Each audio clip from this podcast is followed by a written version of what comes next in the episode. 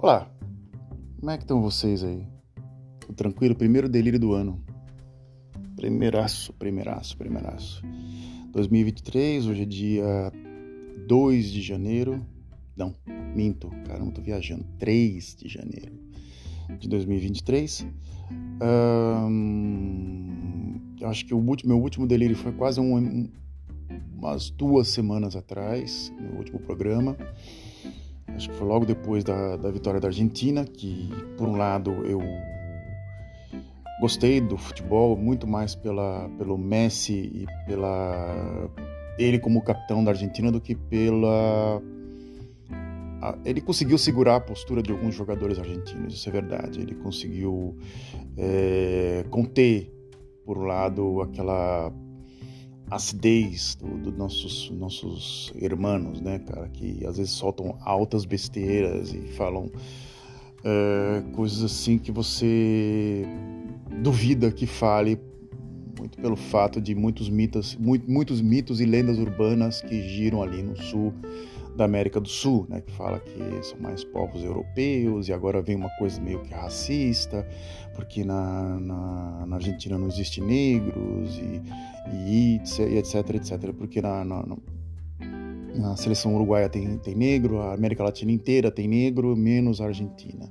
Aí os argentinos falam que há uma mescla muito grande, porque os, os, negros já foram já incorporados desde o século, no começo do século XIX, por isso que não aparecem mais. Eu não sei se é tudo isso teria, teria que pegar um livro, teria que pegar um, um pesquisador que, que foi pro, a, se aprofundou e começar a ver mesmo aquela região da Prata, do Rio da Prata, e ver, olha, o que, que é mesmo a verdade, porque apareceu inúmeras versões. Então a gente não sabe agora qual é o fato em si, a verdade em si.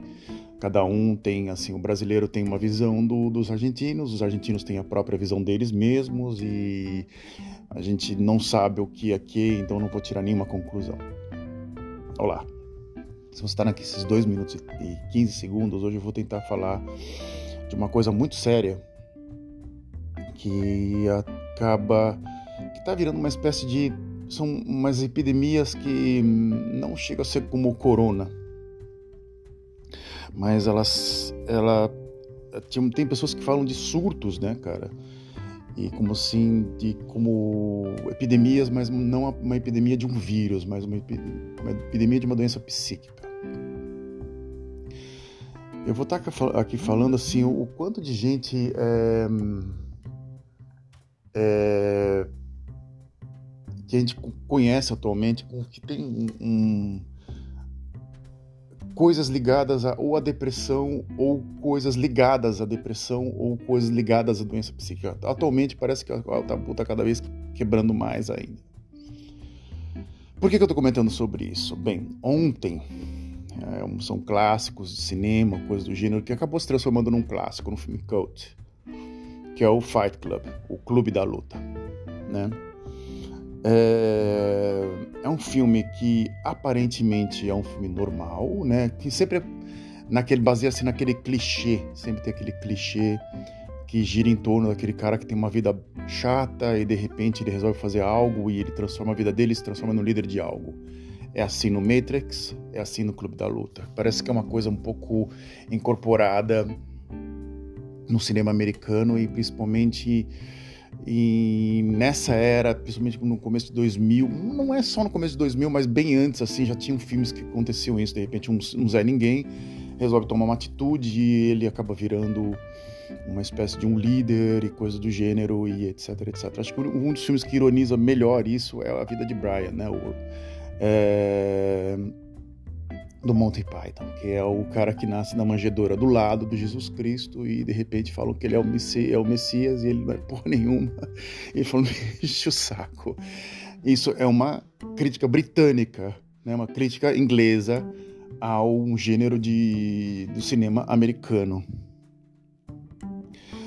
É, porém, ele tem lá o seu. Ele tem uma, um emprego chato, o cara é todo metódico, um colecionador de, de, de tudo que você pode imaginar, um cara compulsivo em tudo. Ele começa a tomar atitudes compulsivas e de repente ele acaba, acaba criando uma personalidade paralela. E ele acaba é, encontrando uma pessoa. Opa, Spoiler, desculpa. Acho que você provavelmente deve ter visto esse filme já. Mas é, ele acaba criando uma pessoa que acaba incorporando uma espécie de um subpersonagem, que é vivido pelo Brad Pitt. É um filme um pouco fantasioso, é um filme que você não sabe o que, que quem é quem, o que, que é o paralelo, o que, que é o real, o que, que é o. O, o, que, o que, que gira em torno desse filme. É, pelo Edward Norton. O Edward Norton, no começo de 2000, final década de 90, estava fazendo muitos filmes. Acho que eu. É, era um ator bem requisitado. É, ele fez aquele American X History, acho eu. Agora me lembro o nome do filme. Desculpa, que ele é um neonazi americano, que ele é preso e de repente ele sofre na cadeia um monte de merda por ser neonazista. Né? Então, são filmes que já vão mostrando assim o que, que poderia estar tá esperando a gente aí para os nossos 2022, né, 23 aí. Já eram filmes que já estavam cantando a bola, já estavam cantando a bola, já fazia tempo já. Mas esse tipo de filme assim me chama muita atenção, é... porque faz de conta tem pessoas que têm uma depressão, eu não, me pergunte a base da depressão ou coisa do gênero, como surge isso. Pode ser uma patologia genética também, pode estar dentro da família e você consegue meio que diagnosticar isso. Você acaba vendo atitudes de alguns parentes seus ou coisas do gênero, pessoas que estão mais próximas, como um avô, um pai, ou um bisavô, avô e o pai, assim faz de conta. E quando geralmente o médico psiquiatra ele pergunta para você se algumas pessoas da sua família tiveram atitudes X ou Y ligadas a, a esse tipo de patologia, vamos dizer assim. Eu, como tive muito contato com meu avô, o Pedro Leque, eu já, já citei várias vezes, assim, conheço só histórias, não tive contato direto com ele, eu não sabia descrever, mas o meu pai tem uma patologia depressiva muito grande muito pelo fato das coisas que ele fez na vida dele, de como ele foi tratado na infância e de como ele cresceu como adulto. E como ele chegou depois, dizem que depois de 65 anos assim, você tá lá já sabendo que a vida terminou, né? Já tipo, eu não consigo fazer mais nada, minha energia já tá acabando, aí começa a vir a onda maior de depressão. É, é nesse momento que você sabe que você se deu bem ou se deu mal na vida. Então, dizem que para uma mulher é um pouco mais rápido, a 60 anos, isso é um, é um, é um estudo que eu, eu cheguei a, a, conversar com um professor daqui da Holanda, onde eu moro há 14 anos, desculpa, eu não me falei ainda. E ele mostrou esse tipo de coisa, e eu não sei se ele tinha criado, da onde ele tirou isso, mas ele dizia que quando você chega próximo à aposentadoria, você já começa a ver se você literalmente foi uma pessoa bem ou mal sucedida. E aí começam a vir surtos psíquicos, psíquicos, como uma depressão, como uma esquizofrenia. Esquizofrenia pode se reagir antes, isso é verdade, muito antes. Uma depressão é, não precisa esperar até 65 anos, pode vir também antes também. Estão vindo gerações, principalmente a minha geração, com surtos depressivos assim aos 40, 45 e 50 anos de idade, pessoas paradas porque não conseguem fazer absolutamente nada mais no auge da idade, aposentadas por invalidez, por problemas psiquiátricos. Mas a internet, cara, é por um lado uma vilã e por um lado uma coisa que ela pode te ajudar e ela pode também te ferrar também. Então é, são duas moedas. Faz de conta. Tem uma coisa que eu estava conversando com um colega meu da escola, da escola, meu gato pedindo para sair, né? É, o podcast rola assim, é gato pedindo para sair, é louça que tem que fazer, que eu já estou passando aqui na cozinha. É, é, um, é um colega do trabalho. A gente estava comentando sobre um cidadãozinho que tem seus 40 e 30, não, minto, o cara tem 29 anos. 29 anos. Não fez. fez não fez nenhum tipo de estudo. É, o cara tem um, um, um diagnóstico de hiperatividade mental e ele trabalha dirigindo máquinas. E é um cara que gosta de contar uma historinha, é, muito rápido em raciocínio também. Aqueles caras que são inteligentes, só que nunca estudaram, assim, nunca tiveram disciplina para estudar. É, é, são pessoas assim que têm uma rapidez muito grande de raciocínio, só que no estudo eles são completamente indisciplinados, totalmente indisciplinados.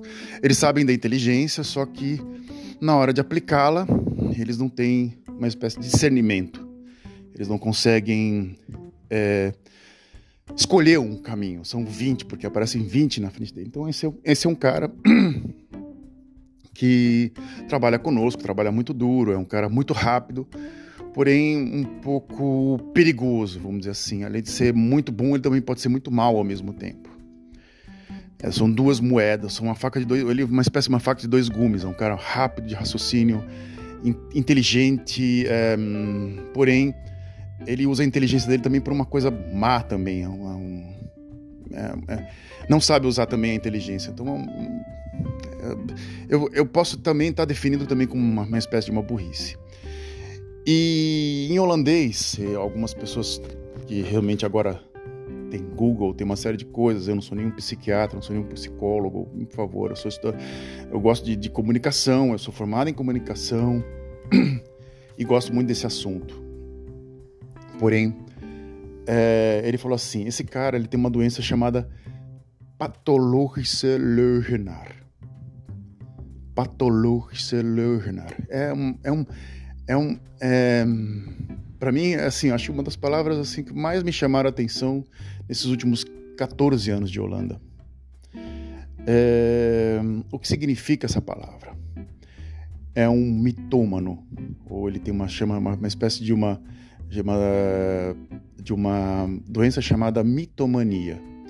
É uma pessoa que se julga, que, que, que, que se, se, se julga um Deus, se julga um, uma pessoa muito importante dentre as outras pessoas. Ele, ele exagera, faz de conta, ele, ele diz que participou de um evento, faz de conta. Ah, ele estava na arquibancada da final do Santos e Vasco em 2002. Eu estava na arquibancada, vamos dizer assim. Eu vou tentar descrever para vocês como um mitômano pensa. É, então, é, eu consigo me transferir, faz de conta, um tempo da minha vida eu joguei futebol. Então eu falo que eu joguei no Santos Futebol Clube e eu estava no banco de reservas, entrei no último minuto e quase marquei um gol. Bem, então, em 2002 havia tapes, iam ver um cara de quase dois metros de altura entrar em campo e meter uma bola na trave. Não tem como mentir. Então, eu posso contar uma história, essa história aqui na Holanda, e todo mundo fala assim: uau, nem todo mundo duvidava, esse cara é louco. Como é que o cara vai entrar num, num time como o Santos está aqui, trabalhando que nem um besta no interior da Holanda? Né? Tem dessa também. Mas tem pessoas que acreditam. Mas eu começo a contar várias histórias, então eu conto várias mentiras. De repente, o mitômano, ele é confrontado com o fato. Alguém chega e fala para ele assim: é, Olha, eu acho que você nunca jogou no Santos Futebol Clube. É, eu estou usando esse tipo de, de, de, argumento ou tipo de, de coisa absurda para ter uma espécie. A gente usa esse tipo de, de, de exemplos absurdos para ter um impacto, para vocês entenderem um pouco melhor, assim, é, para ter ficar um pouco mais cravado assim na cabeça do próprio ouvinte, da pessoa que está ouvindo. Então, é, ou é, é, absurdo, então por isso acaba tendo um exemplo um pouco mais fácil. Então, o mitômano, vamos voltar aqui ao assunto, né? Então, o mitômano vira e fala assim: Mas quem disse isso que eu joguei no Santos? Eu nunca joguei futebol na vida. Então, ele desmente. Mas você falou isso? Não, nunca falei isso. Quem disse que você. Quem, quem disse que eu. Você, você, então, isso está gravado Aí quando você grava, a pessoa fica fúria da vida. Fala assim: de onde você gravou isso? Quem te deu autorização para você gravar isso? Porque aí vira a, a, reação é a reação emocional, é a reação de não responder e de usar de chantagem emocional contra um fato que ele mesmo criou. É muito complicado. Então, esse cara que trabalha conosco, ele tem isso. Então, ele conta uma história e de repente você chega para ele e fala assim: ó, oh, isso não bate muito bem não do que você está falando, cara. É... Como. Como é que. Da onde você tirou isso? Não, mas, mas eu nunca falei isso. Ou ele conta uma história, incorpora, incorpora uma história que não foi dele, ou ele faz, ele exagera em um fato no qual, faz de conta, ele tinha que repor, ele tinha que. Numa partida ele meteu uma bola na trave e ele fala: Não, eu fiz dois gols. Mas, mas poxa, aqui no, no, no placar tá 0 a 0 como é que você meteu dois gols? Ah, não, porque foi anulado. Né? Então sempre tem uma resposta que sempre ele tem que sair como um mito. Então, atualmente com a mídia social, acabou isso acabou exagerando um pouco, ficando um fato um pouco umas coisas ficou triplicando isso. Pessoas que não eram absurdamente nada e se tornaram influencer, aquele famoso doidinho do bairro, acabou virando o influencer da internet, né? Então você acaba vendo é, situações que você fala assim, alguns políticos, né, que geralmente são pessoas bem deturpadas assim da, da, da testa, né, então, bem, bem doidas assim, alguns políticos têm um, um, um, grau de psicopatia, não vamos dizer assim com todos os políticos, não vou falar não, mas alguns já são, então você não precisa nem ir muito longe e chegar ao senhor Jair Bolsonaro. Por que a raiva dele toda vez que ele era confrontado com a realidade?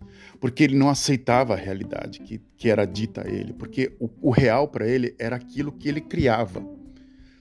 O que ele criava, sim, era o que era real. O que as pessoas falavam para ele era mentira. Então ele gerou uma espécie de um de uma coisa em volta dele, né? No qual uma bolha em volta dele, no qual ele nunca confrontava com a realidade. Então ele ia contando aquilo que vinha, convia na cabeça dele. Então é assim que funciona a cabeça de um mitômano. É uma, é, uma, é uma patologia muito séria, é uma coisa muito séria que atualmente você acaba pegando assim alguns trabalhos assim, faz de conta, um trabalho que você tá lá já tem dois anos ralando todo dia. Você tem seus, seus defeitos, você tem você tem uma, um pouco de falta de paciência, como eu tenho falta de paciência um pouco, um pouco não muito até, tem que diminuir. Eu tenho que controlar um pouco as minhas emoções, principalmente aqui nesse país frio e nórdico, que é a Holanda, que eles não gostam de pessoas é, é, emocionalmente alteradas, eles gostam de pessoas racionais, né? Que em geral, em modo geral, os holandeses não são muito racionais, né? Eles se dizem racionais, mas não são muito racionais. Mas eles gostam de pessoas que têm uma máscara, que conseguem fingir que são racionais. Então, você está lá trabalhando no teu, no teu lindo trabalho e se dedicando todo dia, fazendo uma série de coisas assim, muito mais que muito a pessoa do teu trabalho, com um grupo no qual te respeita e o grupo também faz mais ou menos no mesmo patamar, e de repente chega uma pessoa local e consegue convencer o teu chefe de que ele é bom. Ponto. Eu sou bom. Eu sou eu sou muito foda. Eu eu posso coordenar isso aqui com o pé nas costas. O cara tem 21 anos de idade, só trabalhou num, numa loja que era dos, dos pais dele. Ele tem um contato muito bom desde os 14, 15 anos de idade com o público local. E ele chega como um funcionário raso e sobe quase a, supervisor, a um supervisor. A baixa idade dele faz com que ele não chegue a, a supervisor. A, a idade dele, tipo, por ser muito novo. Porém, ele chega, ele belisca lá. Ele vai lá ele belisca. Por causa do quê? Por causa da atitude dele e por causa também de um pouco da mitomania. Não, se eu organizo a loja dos meus pais, eu consigo organizar uma qualquer loja do mundo. Porque eu, porque a criação dele, provavelmente os pais o, o ultra elogiavam, ele, ele se achava o cara. E no final você acaba, como terceira pessoa, vendo o cara trabalhando, você vê os defeitos dele você acaba ouvindo, você acaba conseguindo ver o que a pessoa não está vendo, como terceira pessoa. Porém, o chefe, o teu chefe lá, ele olha para esse cara e fala assim: não, ele era como eu, mais novo. Eu acho que esse cara tem um potencial porque ele é muito similar a mim. né? Ele é muito, muito parecido comigo. Então por isso eu dou a chance para ele. E então aquela coisa da cultura local. Então chega um estrangeiro, faz de conta eu ou outro que pessoa de outra nacionalidade, começa a trabalhar e ele fala assim: não, estrangeiro não, estrangeiro, esse aqui, russo, país sujo, brasileiro, país de bandido, favelado. Já ouvi várias vezes isso.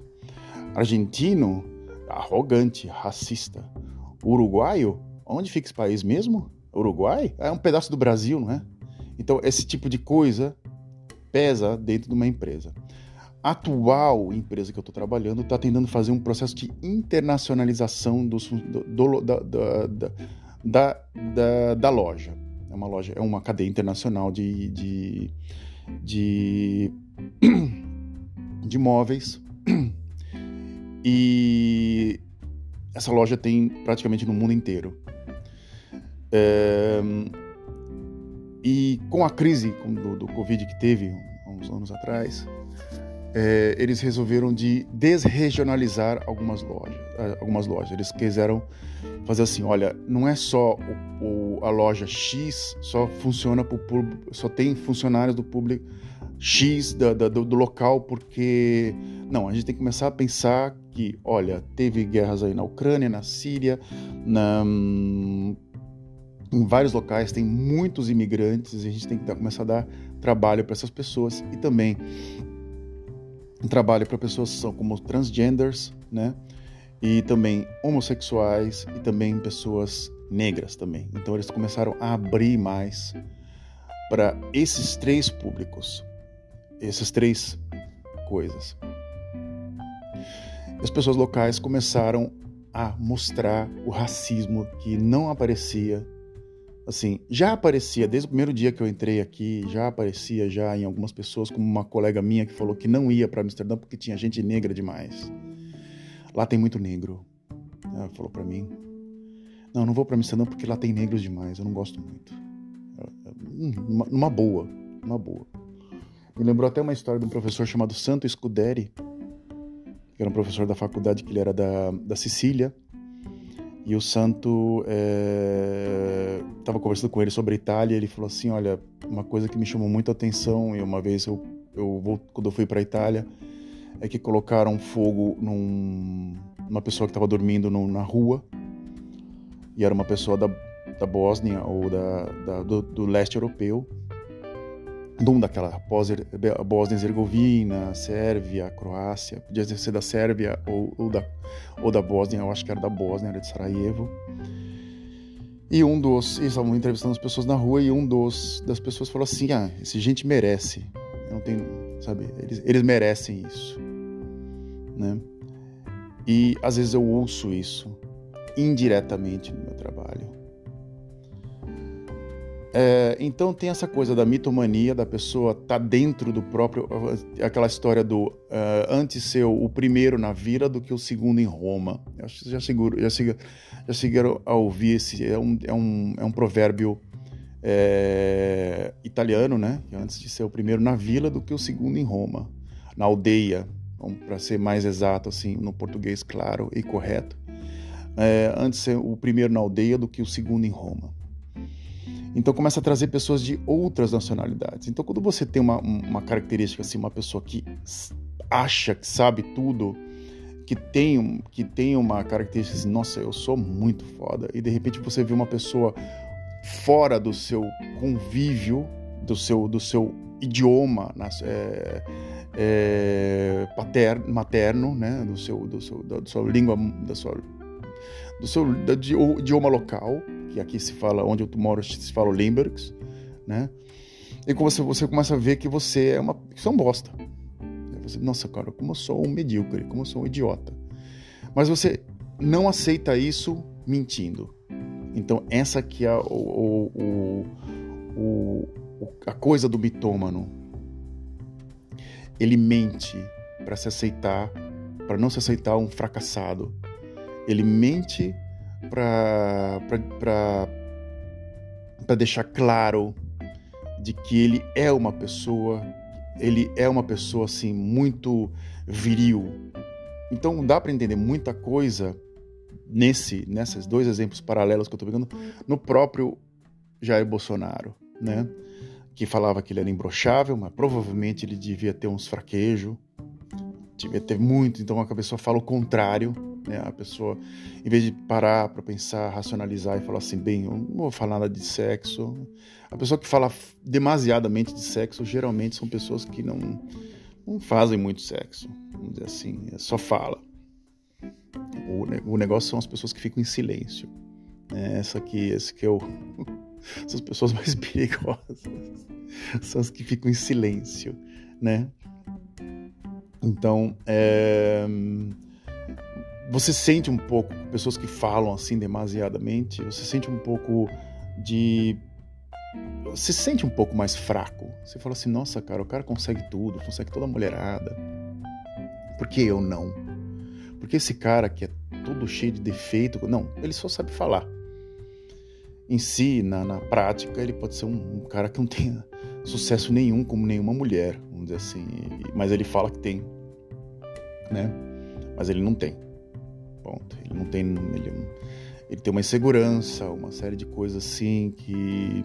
Até aconteceu comigo, cara, vou te falar a verdade assim, vou te falar um, um, um uma, uma coisa bem, bem, bem sincera assim, para mim com, com, com, mulheres, né? Eu tinha hum, gurias assim que eram lindas, mas eu, eu não sentia atração por elas. Então deixava a coisa passar. Eu assim, por que, que eu... é, é, algum, é alguma coisa de consumo, né? Eu pensava comigo assim, né? é, é é algum um produto que está na prateleira que eu tenho que pegar e porque é para mim, né? Então, e tinham meninas que eu adorava e que estavam um pouco se fudendo para mim. Assim, ah, esse besta aí desse desse desse cara aí que, que vive chorando pelas pelas esquinas, que era uma das coisas, uma dos meus uma dos meus dos meus meus fracos, pontos fracos assim, no meu parte emocional, que pelo fato de eu morar sozinho, que eu eu com, com 23 anos de idade, muito, muito velho, né? acho que 22 anos de idade, eu fui morar sozinho e eu vivia praticamente a vida inteira com, com meus pais. E aos 22 anos eu fui, acho que foi 22 ou 20, 23 para 24, acho eu. Eu fui morar sozinho para estudar engenharia, acabei estudando comunicação. E eu tinha, como tinha uma família muito grande, eu tinha uma família, é, eu tenho uma família assim, só minha mãe tinha sete irmãos. Dos sete irmãos, cada um tinha entre dois a três filhos. Então era uma, era uma, era uma reunião de família com muita gente. Então é, eu, eu tinha saudade de ter um povão assim, em festas de família, ou festas de Natal, ou de aniversário. Então isso acabou me abalando bastante a minha parte emocional mesmo. E eu lembro que todas as namoradas minhas falavam assim: Nossa, cara, você tem um, uma carência, o que, que, acontece contigo? E por que, que tu fica assim sempre? Eu, porque eu tinha saudade de estar com um público. E eu, eu, eu gostava literalmente da solidão. E era uma coisa muito contraditória em mim.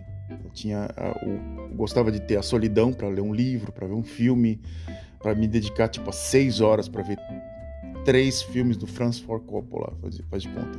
Uma coisa que eu não conseguiria fazer com uma casa cheia. Ontem mesmo aconteceu isso. Eu estava assistindo o Fight Club e de repente minha filha desceu aqui queria falar no, na, na parte, literalmente no ponto chave do filme, que você tinha que prestar atenção, que era um diálogo importante do filme. Minha filha começou a falar no meio, eu parei, eu fiquei muito irritado. Muito irritado, porque eu falei, ô, oh, peraí, meu. Aí pelo menos você consegue, consegue controlar, né? Você consegue apertar a pausa do filme. No vídeo cassete também você conseguia controlar. Você apertava lá a pausa e falou assim, meu, agora você fala o que você tem que falar, cara. Já terminou? Tá, agora eu vou continuar o que eu tô vendo. É, e etc, etc, etc. Bem, se você tem algum amigo mitômano, que eu já. Olha, eu lembro várias histórias, assim, até. Eu estava lendo sobre isso, vendo. É, eu lembro que quando eu trabalhava numa hosteria em Santos, hosteria é uma espécie de um restaurante pequeno italiano, Osteria siciliana. Osteria não é, um, não é um, uma coisa que se usa, usa atualmente, mas é uma coisa típica da Itália. E ele introduziu, o, chefe, o, o dono introduziu esse nome à cidade de Santos. Então as pessoas que tinham viajado para a Itália iam para uma osteria, sabia que lá era uma coisa italiana, não era um restaurante é, de um cara que ficou dois meses na Itália, pegou meia dúzia de receita e montou um restaurantezinho lá toscana, vamos dizer assim, não, era uma osteria.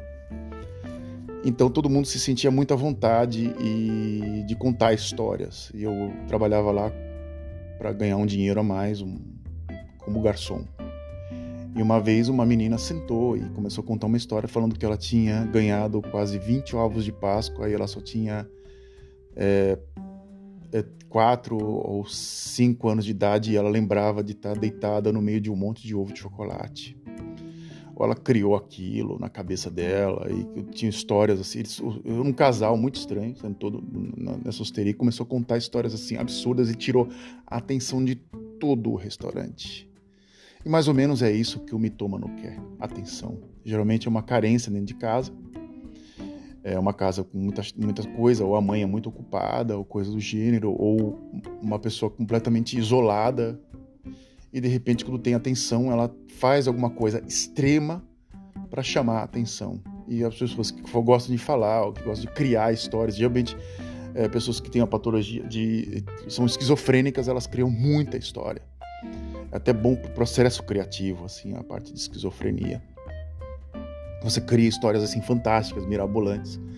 Veja aí o, o nosso querido Franz Kafka, né? Um, um doente mental, desculpa falar, o, é, que conseguiu criar um mundo maravilhoso, histórias assim completamente surreais e e que virou um clássico vamos dizer assim. Então você vê o, o, o, o mitômano como uma pessoa cria, extremamente criativa que também pode fazer um mal muito grande, como grande parte deles fazem.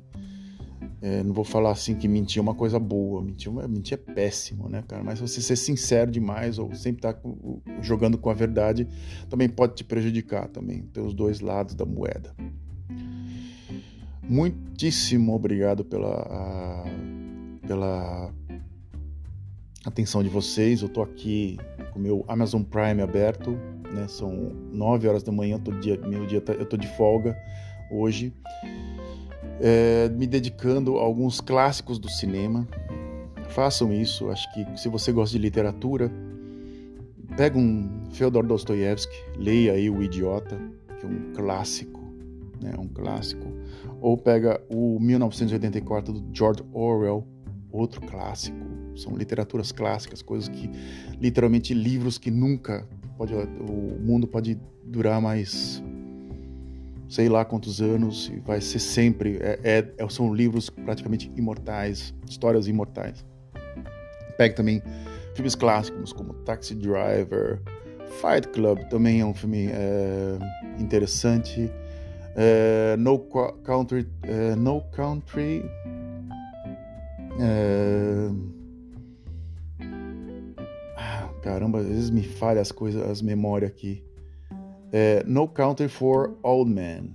Eu não sei como é que se chama esse filme em, em português, mas também é, eu acho que ultimamente os, os filmes não têm mais títulos em português. Eu não sei como, se você souber que, se tem ou não, me, me avisa, né? Porque eu, eu tinha uma, um conflito com a minha esposa que eu falava: Você já assistiu Duro de Matar? Ela falou assim: Que filme é esse? Ah, ela mostrava a capa lá, ah, é o Die Hard. Die Hard.